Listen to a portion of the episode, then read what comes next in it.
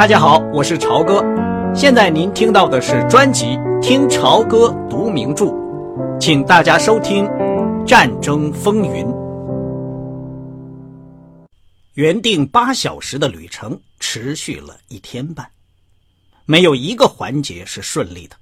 他们的行李不翼而飞了。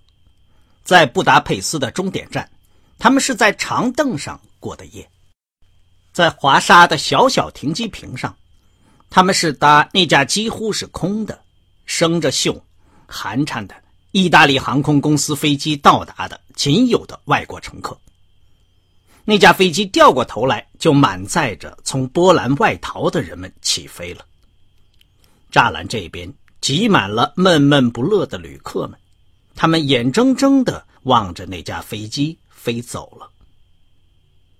一个穿橄榄色制服的肥胖的波兰青年。用蹩脚的法语问了这两个美国人许多不友好的问题，他似乎把他们看成是间谍或是疯子。他没收了他们的护照，和其他官员嘀咕了一阵，然后叫他们等在那儿，自己就走掉了。他们两个人饿得要命，可是饮食店里的大批难民，其中大部分是德国人，有的坐在行李上。有的蹲在地板上，或者挤在长凳或椅子上。他们早已把全部食品吃得一干二净。两个座位刚空出来，拜伦马上扑过去抢到手里。在桌子上放着几瓶热的波兰啤酒，一个开瓶塞的工具和几只杯子。于是他们两个人喝起热的波兰啤酒来。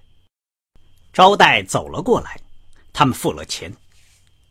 拜伦到处找，最后找到一部电话机，他说服了那个不怎么愿意的招待，叫通了大使馆的电话。斯鲁特听到他的声音，大吃一惊。他在一个钟头内就来到了机场。斯鲁特紧张的嚼着他那冰凉的烟斗，他开来一辆蓝色的、闪亮的雪佛兰轿车。车子立即引起了人们的注视。拜伦和娜塔莉不但立刻取回了护照，而且还拿到用紫油墨在粗糙的纸上印得非常糟糕的各种入境文件，连他们的行李也都出现了，都是很神秘的，从巴尔干人手里抢救出来的。他们所有的人挤进了大使馆的汽车，往城里开去。娜塔莉在最后离开前，又到盥洗室去梳理了一番。她现在看上去整洁而标致。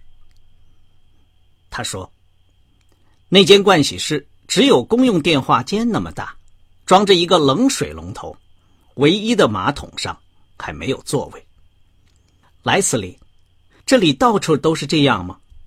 我的意思是，这是波兰首都的机场啊。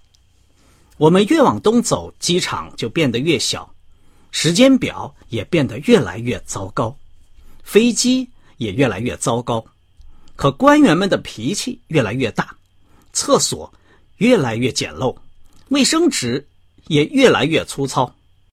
我真的不敢说我的屁股要去趟俄国的话会变成什么样。那达里，东欧是另外一个世界，你呢又来的不是时候。这种小机场平时根本就没有人来光顾的，它差不多是完全荒废不用的。不过，他用烟斗柄朝他戳了那么一下。既然你是单挑人家国家总动员的时候跑来观光，布拉尼，他又来了。娜塔莉眼睛里充满了诡秘而又开心的神情。斯鲁特。伸出一只戴了嵌着蓝宝石大学戒指的手，去抚摸他的脸。拜伦看了这个显得很自然的亲昵姿态，觉得很刺眼。这标志着他单独和这姑娘相处的日子已经结束了。他怅惘的倒在后座上。亲爱的，尽管你简直是发了疯，可是看到你，我还是很高兴。斯鲁特说：“今晚的情况好多了，英国终于签署了对波兰的保证，就在今天。以前人们打赌说，德国和俄国签订的这个条约会让英国缩回去。我说才不会呢。瑞典那边传来可靠的消息，说希特勒正在取消他的入侵行动，英国把他吓到了，这是确定无疑的。你把我们安置在哪儿呢？”我希望是个有浴室的地方，没有问题。过去三天里，旅馆都腾空了。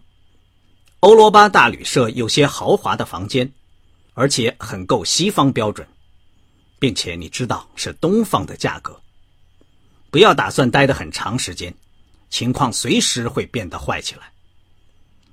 我想也许待上一个星期，娜塔莉说，然后拜伦和我坐飞机。或者开车到克拉科夫，访问一下梅德杰斯，然后我们就飞回罗马。真是异想天开！你在说些什么？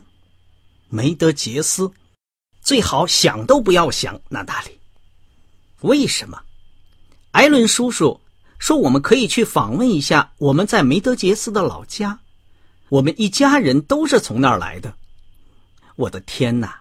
这可真是个真正的平原国家，平的就像张桌子。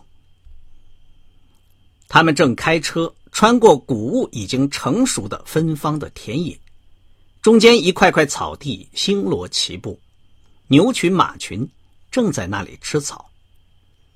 在这片平原的尽头，依稀可以望到华沙城的建筑物从地面上凸起。一点不错。这也正是波兰的祸患。这是一块面积十万平方英里的足球场，对入侵来说是再好不过了。即使南部有一些不高的山脉，也都有很好的宽阔的山口。目前德国在捷克有五十万大军压境，他们就在亚布隆卡山口那边，距离梅德杰斯只有四十英里。现在你明白了吧？娜塔莉对他做了个鬼脸。华沙比罗马要镇静得多，在路灯的微光照耀下，盛装的人群中间夹杂着许多穿军服的，正在那宽阔的马路上快活的散步，吃着冰激凌，吸着烟，聊着天。绿茵茵的公园里，满是嬉闹着的儿童。红色的公共汽车开过去了，车身一侧是电影广告，在波兰文中间，秀兰·邓波尔的名字格外醒目。耀眼的广告牌上，德国牙膏、收音机和生发油在招揽顾客。长排长排的灰色或棕色的四层楼房，通往巨大广场的林荫路。广场上矗立着辉煌的雕像，四周都是精雕细刻的办公大楼或王室大厦。霓虹灯广告开始闪亮跳动，这一切都令拜伦想起巴黎和伦敦。让人感到奇怪的是，结束了一次简陋不堪的空中旅行之后，竟会来到这样一个大都会。欧罗巴大旅社的前庭的装潢，讲究的不亚于他曾见到过的任何一个大旅馆。宽大的棕色和白色大理石的台阶，一直伸展到大门口。娜塔莉乘电梯上楼去了。斯鲁特碰了下拜伦的胳膊，暗示让他留一下，然后点上他的烟斗，苦恼的。喷着冒火星的烟雾。拜伦和斯鲁特阔别了好几个月，在他看来，这个外交官年纪大的和娜塔莉太不相称了。他戴着眼镜，眼皮已经松了，那消瘦苍白的颊上也已有了深深的皱纹。他穿的那套双排纽扣、白色条纹的深色服装，更加重了。他那庸庸碌碌、饱经世故的神态，而且他的身材比拜伦记忆中的还要矮些。可惜我没时间请你喝杯酒。”斯鲁特说。“我很想和你谈一谈。去克拉科夫这趟旅行既危险又没有意义。我打算尽快给你们订飞机票，让你们尽快离开这里。我估计整个星期的票都预订光了。不过，我们大使馆可以得到一些优惠。”即使需要咱们两个人硬把他推上一架飞机飞回罗马，我们也只好这样做。可是今晚上，请不要对他讲，那么一来他就更不好对付了。好吧，你比我更了解他。斯鲁特摇了摇头，笑了起来。在这一点上，我可真不敢说。我本应该为这趟愚蠢的旅行大为感动。我也确实很感动，然而娜塔莉·杰斯特罗几乎叫任何人都拿他没办法。我们晚饭见吧。大使馆简直成了疯人院，要是我脱不开身，我就打电话过来。拜伦在他那间开着高大窗户的洞穴般的阴暗房间里坐了一会儿，寻思着他究竟干什么到波兰来。他拿起象牙柄的古董电话筒，用德语争辩了好一阵，总算最后接通了娜塔莉的房间。喂，娜塔莉，你在澡盆里了吗？我很高兴你看不见我，怎么了？我可累垮了。你跟斯鲁特吃晚饭吧，我要睡觉了。别瞎扯了，布拉尼，你同我们一道吃晚饭，九点钟你来找我一道去，听见了吗？莱斯利给我订的，好像是裴德勒夫斯基住的套房，简直太好了。我这儿还有个全身的穿衣镜，有两个木雕的棕色大天使举着。这边走，斯鲁特说：“咱们的桌子已经准备好了。”在布里斯托尔旅馆的大餐厅里，穿着缀有金纽扣的红礼服的管弦乐队。正在奏着旧时的爵士舞曲。这家餐厅有很大的面积，挂着白色的绸幔、白色的桌布、镀金的水晶枝形吊灯。蜂拥而来的客人衣着的华丽，舞池里过早的对对舞伴，都让人仿佛置身于欧洲任何一家高级旅馆。这里当然看不到丝毫对战争的恐惧。对不起，我来晚了，都怪那些犹太人。他们就座以后，斯鲁特道歉说：“他们挤满了大使馆，我们全都成了管签证的官员了，一直到彼得尔为止。我知道，我并不怪他们，只要他们举得出一个亲戚、一个朋友，拿得出一封信或任何其他东西，我就给他们办美国的签证。你们知道。”一本纽约的电话簿今天在华沙要值一千个兹洛提，和二十美金。奇怪的是，娜塔莉说：“我本来听说华沙到处都是犹太人，到现在为止，我还没有见到几个。”嘿，这儿有的是，这没有错。这个城市有三分之一都是犹太人。说到这里，一个穿燕尾服的招待。弯着腰送上了菜谱，斯鲁特用波兰语和他交谈了好一阵。娜塔莉带着钦佩和羡慕的神情倾听着。